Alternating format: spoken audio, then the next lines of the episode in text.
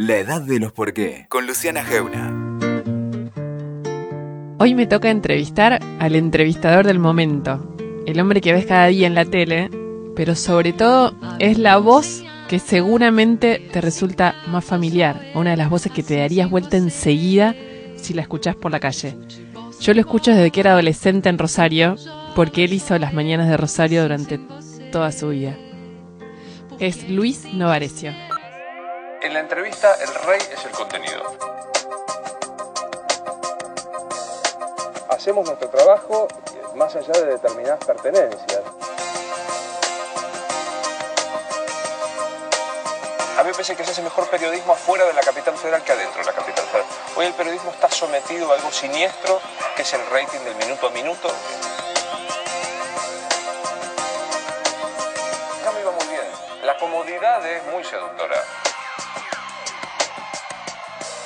Yo sigo creyendo que los que pasan por el periodismo tienen que seguir teniendo la duda, la curiosidad y la pasión por hacer lo que hacen. Luis Navarecio, ¿cómo estás? ¿Y cómo te va? Qué lindo escucharte. Gracias, gracias por venir. No, un placer. Estoy muy placer. contenta con que Luis venga acá conmigo. No, aparte, a mí me gusta mucho, primero por vos, porque empecemos a decirlo tempranito. Rosario. Rosario y Mm. todo eso.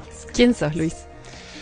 Mira, yo soy un gringo laburante que viene de la ciudad de Rosario, hijo de mi propio esfuerzo y de algunas circunstancias azarosas que me lograron colocar en el lugar indicado en el momento indicado, y un tipo que está en una búsqueda permanente, que es entender cuál es el cuento de todo esto.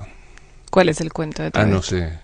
Eh, ¿Esto qué es? ¿La vida o, en- o no, en la vida en Argentina? general. Ah. Viste, yo en la entrevista, la que hacemos en el 94, a la última pregunta es, eh, ¿nos morimos y qué pasa? Porque de verdad es la única pregunta que me interesa, o sea, es la pregunta que me, me interesa trascendentalmente. Y como no, no tiene demasiado sentido esta cosa de la existencia con una única cer- certeza, que se termina y se termina, entonces me parece que eso, eso trasladado desde lo más trascendente a lo más cotidiano es mi búsqueda. ¿Y la encontraste más o menos? No, y como ¿O te no tiene- angustia esa búsqueda? eh, Al principio angustia, obviamente.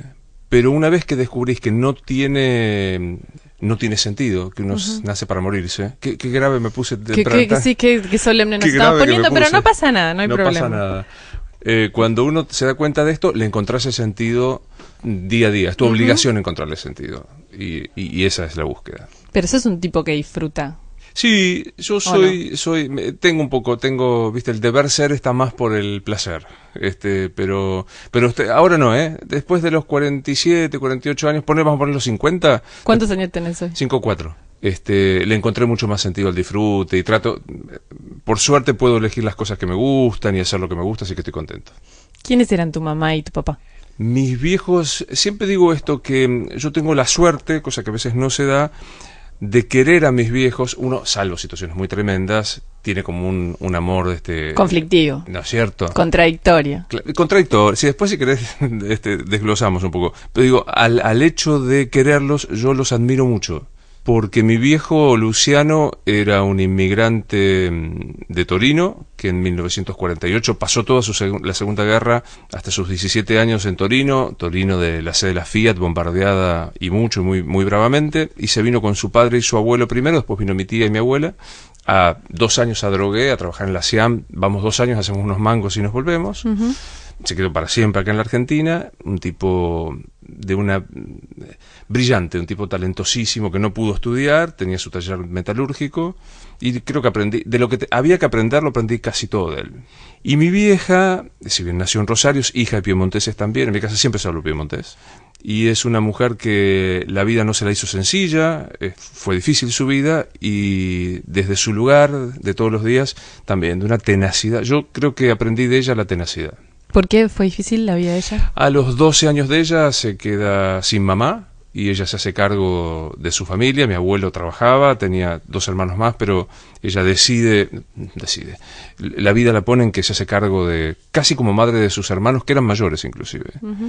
Entonces digo, tuvo que abandonar un montón de cosas, como seguir estudiando, como entonces no le fuese. Y era una, una clase media ahí, zona sur, barrio La Guardia de Rosario, en donde no faltaba lo esencial, pero no sobraba nada de lo que uno podría pensar a un pibe de 12 o 13 años le, le gusta. Y de, de ese matrimonio, no, tuviste- no tenés hermanos, ¿no? No, no, no, no, no, no. No tengo hermanos por, por una cuestión física. Mi vieja tenía una enfermedad este, bastante común en lo- entre las, las personas del Mediterráneo que se llama Rendu-Osler, que era una fragilidad capilar. Entonces, desde que yo tuve uso razón, mi vieja sangraba por la nariz, anemizaba y bueno, esto después finalmente le va, le va a complicar en, en el desenlace cuando ella muere. Entonces, cuando nací yo tuve una hemorragia del- de la hostia y el médico le dijo, no más. Así que soy hijo único. Ese, digamos, debe tener una marca para vos en tu vida, eh, ser el hijo que nació con esa hemorragia y que, y que después... eh, Sí, doctora. sí, sí, claro. Sí, tiene, tiene varias marcas. Primero es el, el ser hijo único. Eh, yo alguna vez lo dije en, en un programa y yo me di cuenta que le dolió en serio. Porque yo decía, a mí me hubiera gustado tener un hermano. Me parece que uno comparte un montón de cosas. Aunque sea sí. sin poder resolverlo, pero compartís un montón de cosas. Eh, el, el ser hijo único, una familia inmigrante, eh, la responsabilidad, el deber ser que te decía, y el hecho de saber que tu vieja casi pierde la vida por tu nacimiento es un es potente. Sí, y el, el- no sé, la imagen de la sangre que me diste, a mí misma me impresiona Sí. el relato ese. No es solo lo que decís, sino um, la hemorragia. Es muy fuerte, es muy fuerte. Yo no sé si por eso que no soy impresionable, viste que hay gente que Ah, ¿no te, no te asusta la sangre? Cero. Ah, No. eso sí que es. Y me he encontrado, mi vieja falleció hace un año y medio y tuvo un- se quebró la cadera, etcétera, etcétera, pero aparte siguió con su episodio de, de sangrado y yo me he encontrado sosteniendo su nariz para que no sangrara y verte enchastrado en sangre y toda esta historia y bueno, nada, es, es fuerte, es una cosa fuerte. Y no te da miedo la sangre. Y ser hijo único es ser muy hijo. Todos somos muy hijos eh, durante una gran parte de nuestra Sí. vida, toda la vida. Obvio. Pero, em, pero la muerte de los dos padres, eh, supongo que es una bisagra en, en, en vos mismo, yo porque dejas de ser, vos no sos papá, No. ¿no? Entonces, a lo mejor eh, a veces cuando somos madres o padres se da ese, ese cambio. Supongo que con la muerte de los padres también debe haber una bisagra, ¿no? Recontra. Mira, yo estaba, eh, mi vieja se quiebra un 12 de enero su cadera y fallece un 11 de abril. Fueron tres meses heavy, pero yo estaba acá en Buenos Aires, así que viajaba todo el tiempo a Rosario, mucho. Y me acuerdo que cuando, cuando ya estaba desahuciada la situación, este, yo estaba muy enojado, muy enojado. Entonces una, una chica muy joven, una de las médicas, viste, de guardia que están en la terapia, Sí. me dijo, ¿sabes por qué estás enojado vos, no? Digo, sí, pues se va a morir mi vieja. Sí, sí, ya sé eso. Me dice, papá, te estás enojado porque te vas a convertir en huérfano. Claro. Y cuando te convertís en huérfano, primero quedas en, primero en la línea de partida. Si es que hay una cronología en la muerte. Y segundo, no hay ni siquiera la fantasía de un referente hacia arriba a quien consultar, aunque vos decías, vos sos- uno es muy hijo cuando es hijo único. Hay un momento en la vida que a todos, y especialmente a los hijos únicos nos pasa, es que sos el padre de, tu, de, de tus padres. No sé, no Sí, sabes qué claro, pasó. Obvio. Así, ¿Cómo era que sí? eh, Bueno, sí, es, es- fue un momento muy, muy heavy, muy heavy. Y, y, y eso, y de acá en adelante, ¿cómo, cómo te, te, te genera, no sé, eso, cómo sos hoy? ¿No? Mira, la verdad que eh, yo estoy muy contento porque siento que mm, es repedante lo que voy a decir, ¿eh? pero que fue un buen hijo. Eh, a mí me deja, me da una satisfacción enorme porque es, porque como te decía, el- los quiero y los admiro mucho a mis viejos. Entonces me parece que al- como que estuve a la altura de la admiración y el, y el, y el amor que les tuve. Y nada, viste, se- eh, uno después construye otro tipo de familias y yo creo en las familias más ampliadas y, y las familias este, no sanguíneas. Eh, así que estoy, la verdad La bien. construcción de tu casa, eso, me, digamos, de tu hogar. Cu- cu- ¿Cuál es tu hogar? Voy a citar al, al filósofo rosarino Reinaldo Siete Case. Sí. Eh, Reinaldo dice que hay una frase, nosotros que laburamos en, en, este, en este medio, viste que cuando estás por salir al aire, el asistente grita, vamos que venimos. Sí. Bueno, esa es nuestra vida. vamos que venimos. Usted- yo tengo la teoría de que ustedes dos no son poliamor, son polihogar. Sí, Eh, Reinaldo ahora quedó con... digo, está más acá. Está más acá, Está sí. más acá. ¿Vos seguís con el Yo polihogar? tengo polihogar, pero estoy empezando a tener síntomas de, de dejarlo. Este, que también conversamos con, con Reinaldo cuando en una época viajamos mucho juntos, eh, porque coincidíamos, y él me decía, peluquero, ¿dónde tenés? Médico. Claro, entonces te- pe- peluquero tengo acá, pero médico allá. Mi, mi médico es allá. Tu clínico. Em, exacto. Pero tengo, ahora tengo contador acá, y tengo dentista acá. ¿Terapia? acá. Mira. Entonces es como, me queda, me queda solamente, no, no solamente, me queda el, el médico como una referencia, pero sí tengo, tengo un poliamor un poco más fiel para acá. ¿Y por qué, te, por qué nos vinimos? Podemos preguntar, pero te voy a preguntar a vos, ¿por qué te viniste? Yo me vine purísima casualidad. A ver, todos los que laburamos afuera tenemos la fantasía de venirnos a trabajar a, a Buenos Los que Aires. somos periodistas, ¿no? Sí, En términos generales. Sí, en términos generales nos pasa esto. Yo un poco ya había saldado esa historia porque lo intenté varias veces, hice casting y todo esto y no... Casting como para me intriga mucho eso. Casting. Te venías acá a casting de enteré que- canal de- Sí, Telefe Internacional abrió, abrió su señal y me avisaron y vine y hice casting. Sí. Eh, y no me eligieron. Eh, y otra vez me llamaron de la del Plata que dirigía eh, Tinelli, que ¿te acuerdas Claro. con del Plata cumplió sí, Tinelli? con la nata y con toda la nata. Bueno, a mí me llamaron para hacer la madrugada que después hizo Virginia Hangling. No me cerraba el horario, qué sé yo, no sé. Y un día dije, ya está, ya est- estoy muy contento, me iba bien en Rosario. Pasa que me llama Grondona para hacer un programa por un informe con un motín que ha habido en una cárcel de Santa Fe. Vine, nunca salió el informe, pero me sentó a la mesa a, a- a entrevistar. Siempre le digo a Asís, yo me peleé a los gritos con Asís en esa noche. Este, ¿La primera? en la primera noche me peleé con, con Asís y le digo, Jorge, te debo este, la posibilidad de haber empezado a hablar. Porque Grondona me dijo, me gusta lo que hace. Grondona había, había desarmado la mesa de Gerardo Rosín, Carnota, Marciota, ¿te acordás que en una época tenía eso? Y después tenía Rosichner, qué sé yo qué. Entonces no tenía mesa y me empecé a quedar los domingos. Y ya estaba, pues, lunes a viernes en Rosario. Sí, porque contemos, pues no todo el mundo sabe acá. Lo que digamos, yo me crié con vos, prácticamente. Sos- somos- no, somos, no tenemos tanta diferencia de No, edad, pero vos empezaste muy chico en los medios Sí. en Rosario. Sí. Y, te- digamos, para mi generación eras como el, el- la nata de algún modo de Rosario. Lo que pasa es que yo Eh, laburaba en un programa muy, muy así como popular en Rosario, al mediodía, que yo qué, sí. ya De laburaba. 12 a 14, Sí, que para mí es como decir telenoche acá en Buenos Aires. Y era muy fuerte, era un programa muy fuerte. Bueno, nada, entonces este, Grondona me llamó y yo dije, ya está. O sea, despunto el vicio de Buenos Aires. Vengo los domingos, lunes viernes trabajo allá. Y ahí me vio Haddad, eh, Daniel Haddad, y me ofreció trabajar en, en la 10 y en C5. Le dije que no. Él siempre me dice, de los pocos que se me dijeron que no. Y al año siguiente ya vino y me dijo, mira, lo siento mucho, vas a laburar con nosotros. Entonces fui a Rosario, a uno de mis jefes, y le dije, mire, me están para que me dijera, te ofrezco Un millón de dólares por hacer el no, diario. nada, pero pero con, con, con 15 pesos me arreglaba. O decir, no sé, vas a hacer un programa de... Y entonces mi jefe me dijo, ah, te vas a ir a Buenos Aires, te va a ir muy mal. No. Sí, te va a ir muy mal. Vas a volver en un año. Y fue el empujón necesario Gran para empujón, venirme para acá. claro. ¿Y por qué crees que te va tan bien? Eh, yo soy muy tenaz. Esto también lo aprendí. Mirá cómo estoy con los rosarinos. Lo aprendí también de Rafael Bielsa. Yo siempre le decía, yo soy muy terco. Entonces, la terquedad, como que, viste, impone y laburo. Me dice, no, vos no sos terco, sos tenaz. La terquedad es persistir en el, El error. error. La tenacidad, persistir en un proyecto, en un deseo. Es un tipo muy tenaz. Yo le- aparte, primero me gusta mucho, yo elegí este laburo. Laburé de lo que se te ocurra en mi vida. Me costó un montón trabajar de esto.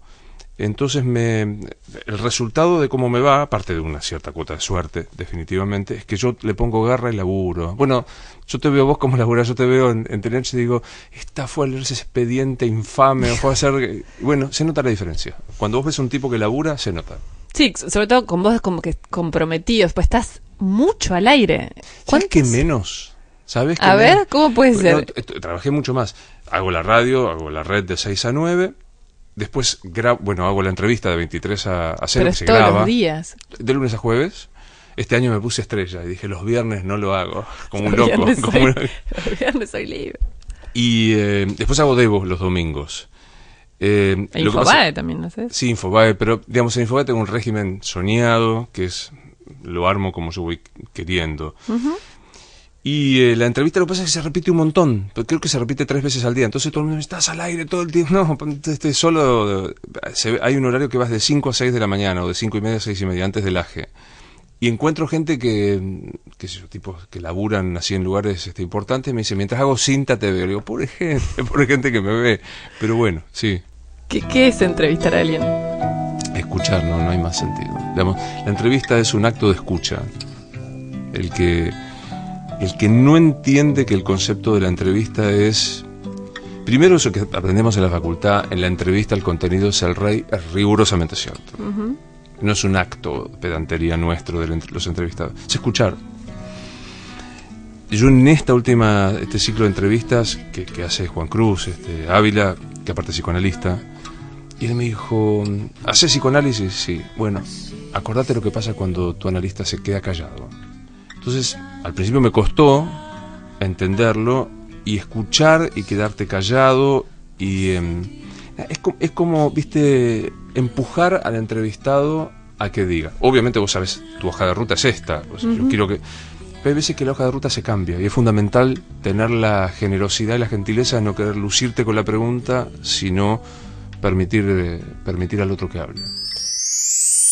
Volvemos a Rosario un Volvamos. poquito. Eh, no sé si lo leíste, pero en conversaciones con la catedral, en la catedral, no con, no, con Vargas Llosa, tiene como un primer párrafo histórico donde el personaje Zabalita se llamaba, creo, dice ¿Por qué? ¿Cuándo? No, ¿por qué? ¿Cuándo se jodió Perú? Mm.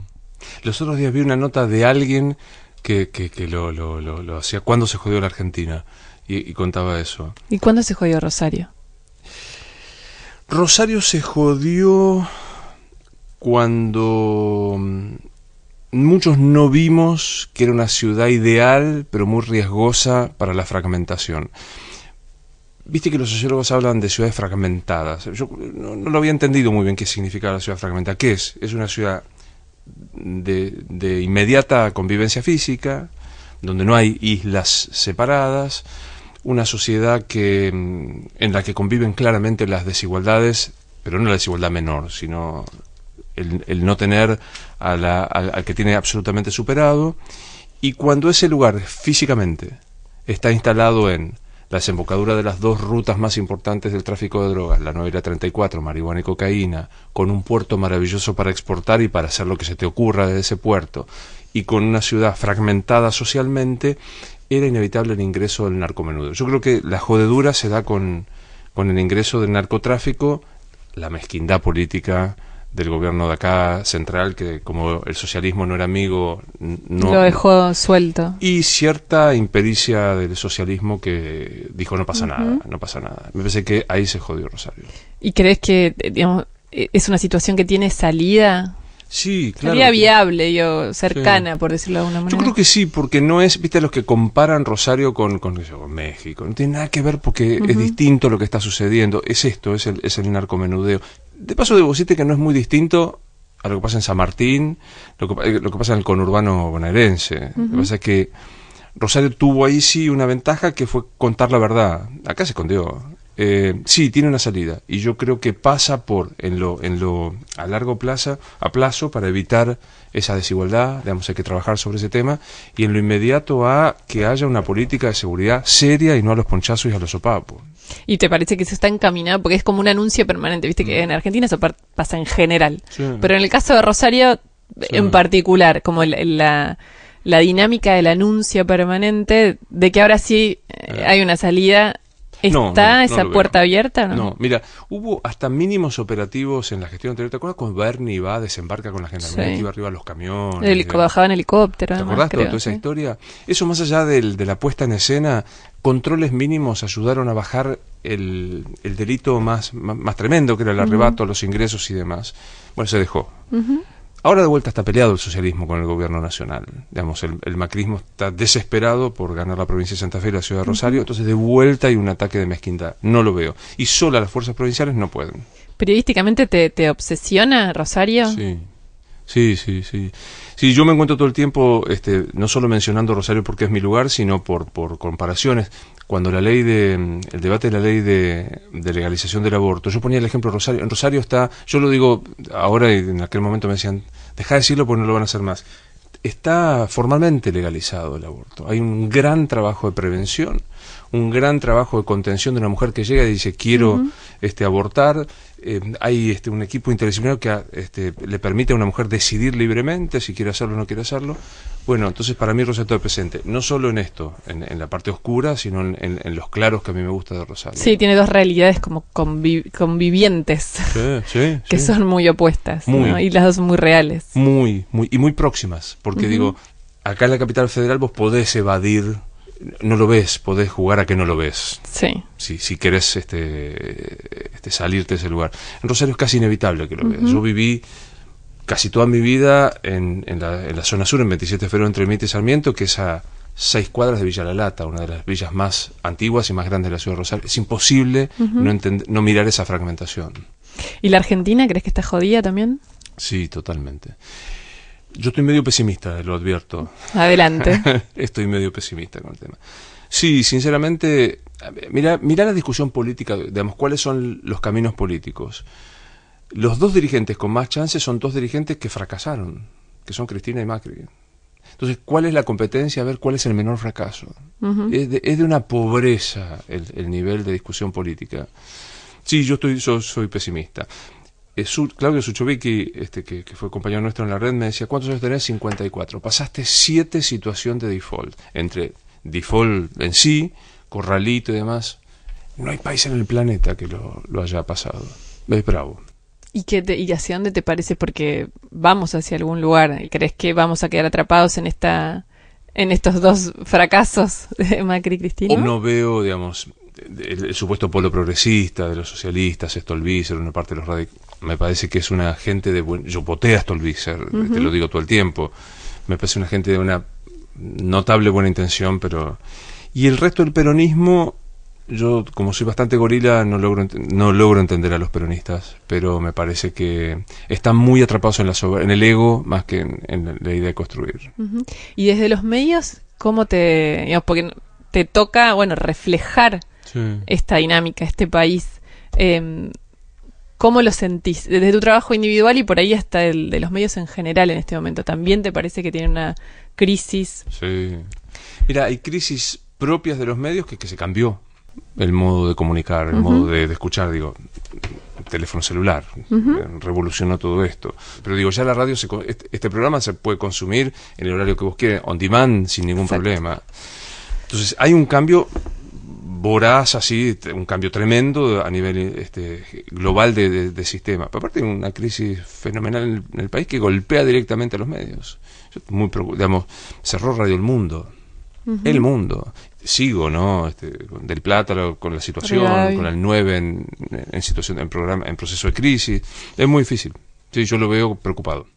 ¿Y vos crees que la, la metamorfosis, digamos, cuánto tiene que ver, que tiene que ver, ¿no? Pero, pero est- esta confluencia de elementos, vos decís, el futuro, que es el teléfono, y la crisis económica actual. Con, Sí. sí, perdón, te pregunto, ¿con esa coyuntura se puede hacer buen periodismo? Es difícil. Es ¿Por qué? difícil. Mira, primero hay, hay requerimientos este, físicos que son muy difíciles. Vos trabajas en tres programas. Sí. Yo trabajo en tres. Eh, y nosotros somos privilegiados porque trabajamos en lugares muy piolas y, y hablo por vos, lo haces muy bien y eh, no hay modo más que de la coyuntura. eh, Digamos, es muy difícil salirte de la coyuntura.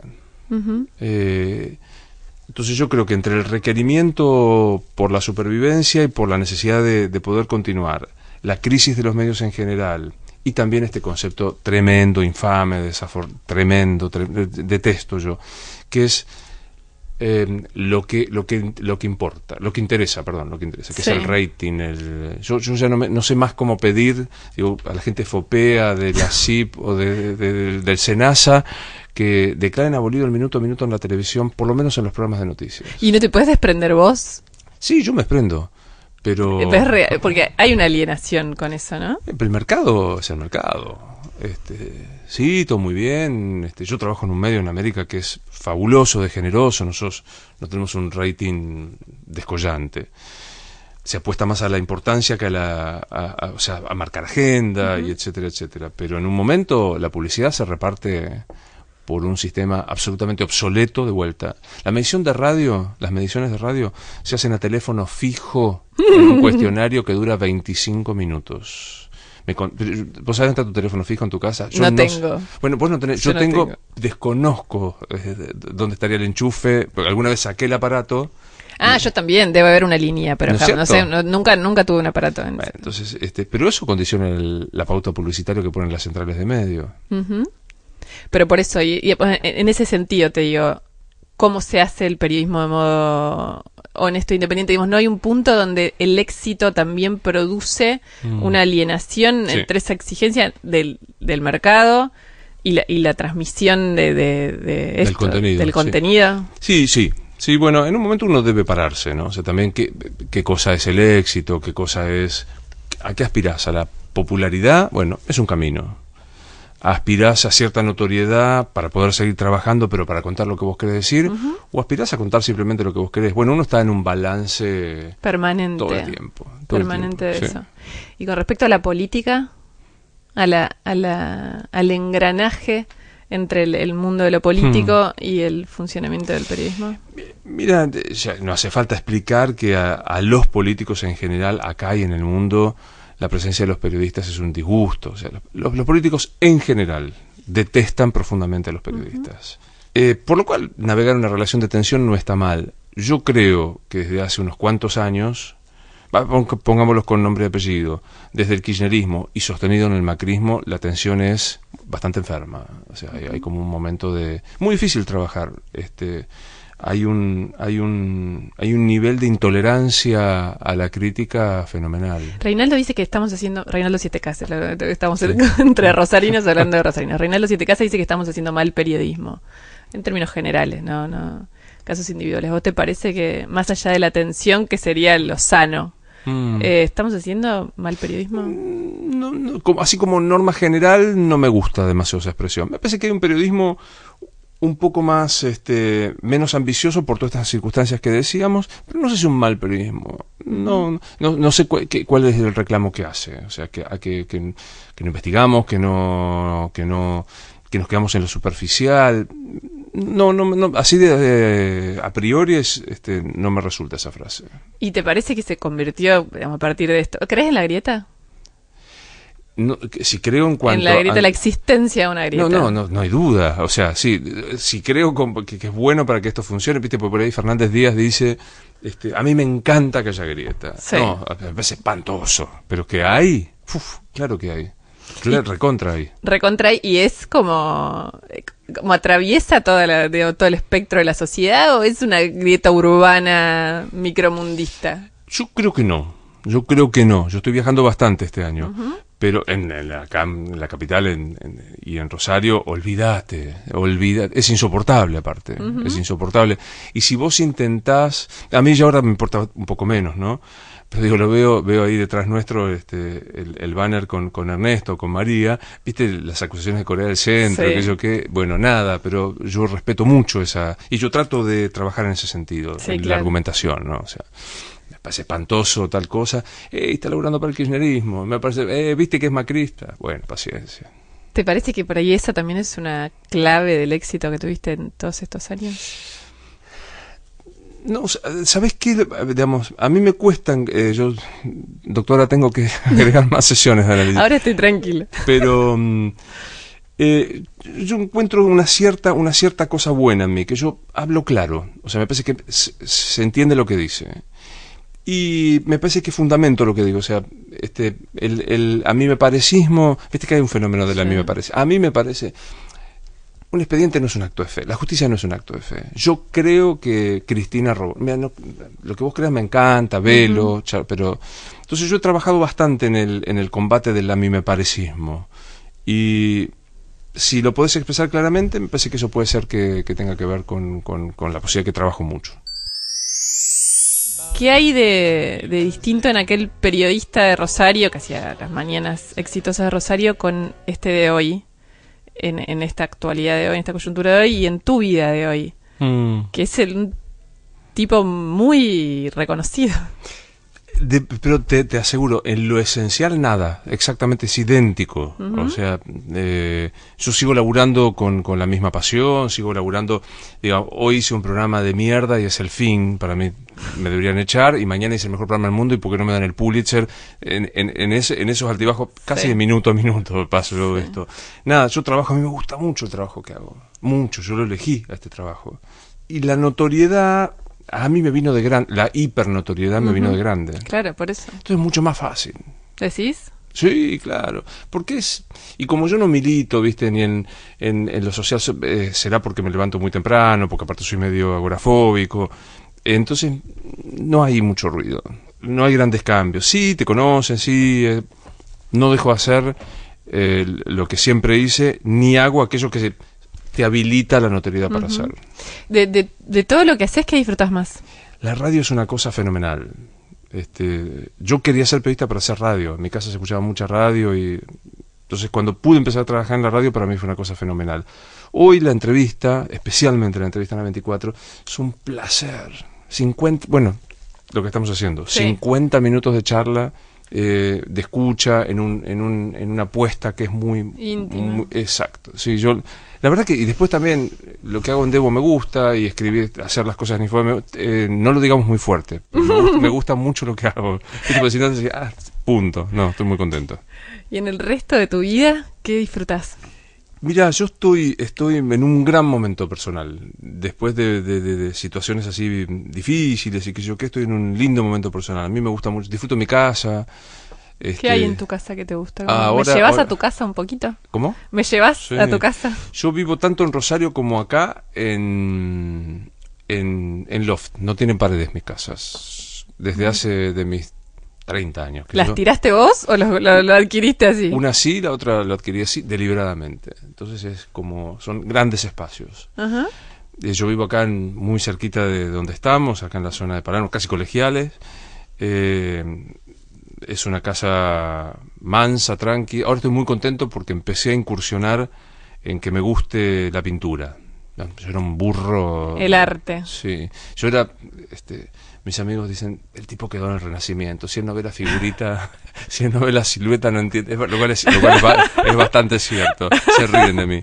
Pero este año, bueno, empecé a mirar esto y entonces ahí estoy muy contento porque me compré un cuadro que me gusta mucho. ¿Qué te- vos saber? Me interesa mucho el Sí, cuadro. a que no sabes de dónde es. Rosario. la- obviamente. Me iba a ver muchos artistas. Eh, que es sí. Carolina Antoniadis, que es una gran pintora que vive acá hace muchísimo tiempo.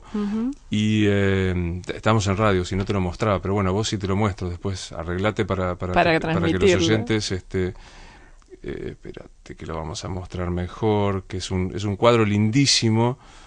Mira, este es, este es el cuadro. Ah, es precioso. Contalo vos, yo no lo voy Es a un, es un gran, una gran pintura de dos niños mirándose un pingüino con un amarillo muy fuerte, con colores muy fuertes. Precioso. Eh, es hermoso. Estoy muy, estoy muy contento con, con mi es cuadro. como un mural, ¿no? Sí, sí, debe tener Tiene un tamaño enorme. 2 por 250 por 2, ponele, una cosa así de impactante. Y entonces, este, que como verás está ahí apoyado, todavía no, no, no, lo, no pudimos. sacaron el montar. plástico. Sí, ¿no ves? Y ahí está el cartelito que dice no tocar, para que Teresa cuando vaya no toque. toque. No, no toque. Así que tiene eso, tiene libros. o ¿Qué sea, es lo que tiene el arte que te ahora, digamos, para vos, ¿no? En términos generales es, es Mm. evidente, pero para vos, ¿qué es lo que te llamó ahora a tus cincuenta y pico? Y el placer, este es un poco, viste, estoy como, como, como diría Nietzsche, más este, más dionisíaco, que apolíneo. Esta cosa del placer es un enorme disfrute. Eh, decía también otra cosa que tiene mucho en las dos casas, que es un lío, son los libros. Mm. Porque cuando yo vine para acá dije, ¿traigo o no? O sea, bueno, y ahora tengo un- una linda biblioteca acá este, con algunos libros. Decidí repetir algunos libros. Que yo dije, si yo quiero que estén, pero también quiero que estén en Rosario. Entonces tengo eso y tengo... Nada, estoy muy contento. Cu- ¿Cuál es el libro con el que tenés que vi- convivir sí o sí? El que Mira, seguramente es el libro El desasosiego de Pessoa. Seguramente es... Yo me compré en un remate por dos pesos con 50 las obras completas de Cortázar en, en tapadura. Eh, A mí me gustan los libros de tapadura. O sea, soy- el, el libro como objeto para mí también es muy lindo. Están esos. Bueno, eh, yo soy muy clásico con la literatura argentina, que son Borges, Bioy, Cortázar. Y, eh, y después hay libros, qué sé yo, fenomenales. El- eh, Viste que si tenés la suerte de poder leer, eh, la, la discusión es ¿releo o leo nuevo? sí, tal cual. es un bolón que ese Es tema. bolón. Y entonces, Es muy angustiosa la biblioteca, Muy. ¿eh? Muy. Los psicoanalistas lo trabajan en la angustia que te genera una biblioteca por ¿Qué lo dice, doctora? Lo digo, tengo muchos años también. No, pero es lo no leído, lo que no... no Y lo no- que nunca vas a leer. vas a leer. Bueno, por eso ahora, ahora dejo. Antes no dejaba de leer. Cuando era más joven, decía, no, porque mira si al final se pone bueno el libro. Lo abandonas. A otra cosa, a otra cosa, ¿viste? Y, y aparte nosotros nos tocan leer cosas por obligación, que generalmente no son las más atractivas. ¿Te pasa, el, o sea, el, el libro periodístico lo lees? Y sí, qué sé yo, tenés que entrevistar a Cerruti, tenés que leer el Sí, libro. claro, por supuesto. Tenés que entrevistar a Dugan, tenés que leer el libro. Este, entonces- Pero no lo elegirías en términos generales, ¿no? Para, para, para cuando estás en tu casa, en el No. sillón, con el cuadro colgado. Negativo, ficción. Negativo, ficción. Negativo. No, no, no, no. ¿Por qué los periodistas solemos huir mucho? Viste que en la lectura huimos de la... Estamos hinchados, estamos hinchados, ¿viste? Volver a leer sobre este... No, yo, yo estoy muy estoy muy fatigado. Aparte, bueno, mencioné el libro de Dugan, vos sé que yo no soy amigo de Dugan ni nada de esto, pero me pareció un libro muy interesante. El de Nisman. Sí, está Sí. muy bien. O sea, salvo el último, ya se enojó, y lo vuelvo a decir, salvo el último capítulo que me parece una cosa absolutamente innecesaria, que es la, la ficción de él, de qué pasó con Alberto Nisman. Eh, el resto es un libro periodístico muy valioso, pues reproduce la causa y está bien, es- está escrito de manera interesante. ¿Viste? Cuando, cuando nosotros leíamos Berbis, que el robo para la corona era un libro, pero no era fácil de robo para la corona, era un libro. pesado. ¿Viste? Bueno, este tiene la ventaja de que se deja se deja leer fácil. ¿Estás enamorado? Sí, eh, sí, hace muchísimo tiempo. Sí, Mira, sí. hizo usted de parte de este momento de la vida. Te Sí. Eh, estoy en un momento especialmente adolescente. Ah, mira. ¿Viste? Esta cosa de... Sí, sí, estoy muy contento. Estoy muy contento, estoy muy bien, estoy muy tranquilo. Estoy como menos tenso con un montón de cosas. Sí, estoy muy bien. Vamos a terminar Sí. con una pregunta que vos hiciste en una de tus entrevistas más famosas, Mm, la de Cristina. ¿Me mentiste en algo? Cero, cero, cero.